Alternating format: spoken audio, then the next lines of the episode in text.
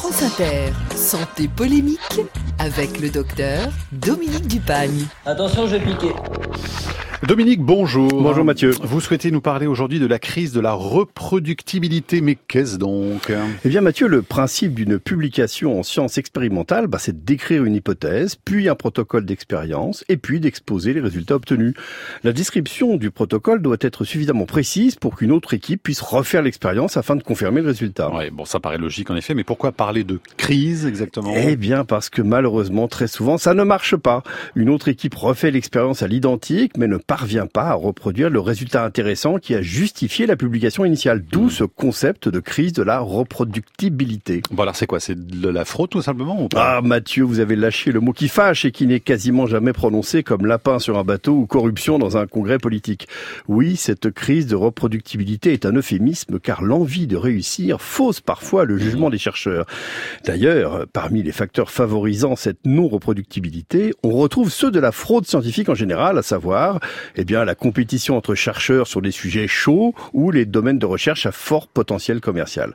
Bref, cette crise est surtout liée aux faiblesses humaines qui n'épargnent pas les scientifiques. Mais pourquoi nous en parler aujourd'hui, cher Dominique? Eh bien, à cause d'une publication récente signalée sur l'excellent blog de mon confrère Hervé Maisonneuve. Ces auteurs sont chercheurs dans un laboratoire pharmaceutique et ils décrivent leurs difficultés à reproduire des expériences publiées par des universitaires. Alors, en effet, les départements de recherche industrielle souhaitent éviter de partir sur des fausses pistes qui leur coûteraient des fortunes.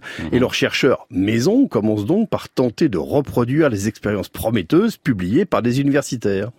Or, c'est souvent impossible. Et donc, dans cet article, ce sont les vilains chercheurs de la méchante industrie qui donnent des leçons de rigueur aux gentils universitaires désintéressés, je trouve ça plutôt marrant. Mhm. Alors tout ça se rédige à mots feutrés. Hein. Ces chercheurs industriels parlent de manque de robustesse des résultats plutôt que de probable bidouille.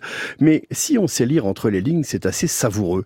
Et cela nous renvoie à un chef-d'œuvre d'humour qui est justement un guide de traduction des publications scientifiques dont voici quelques extraits. Alors, Alors, si vous lisez par Mhm. exemple, la souris DZB nous a paru la plus adaptée pour tester notre hypothèse. Il faut comprendre, en fait, c'est un lot qui nous restait d'une expérience précédente.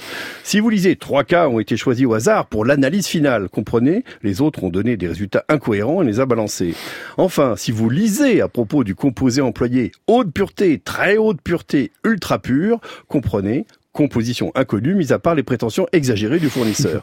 Et donc, et donc, il ne faut pas toujours prendre pour acquis tout ce qui se publie loin de là, Mhm. et garder un esprit critique affûté lorsqu'on lit des résultats surprenants. et vous êtes là pour ça justement, Exactement. Dominique, et ça nous est bien utile. Merci beaucoup à vous. Santé polémique, donc c'est à réécouter comme tous les mardis sur franceinter.fr.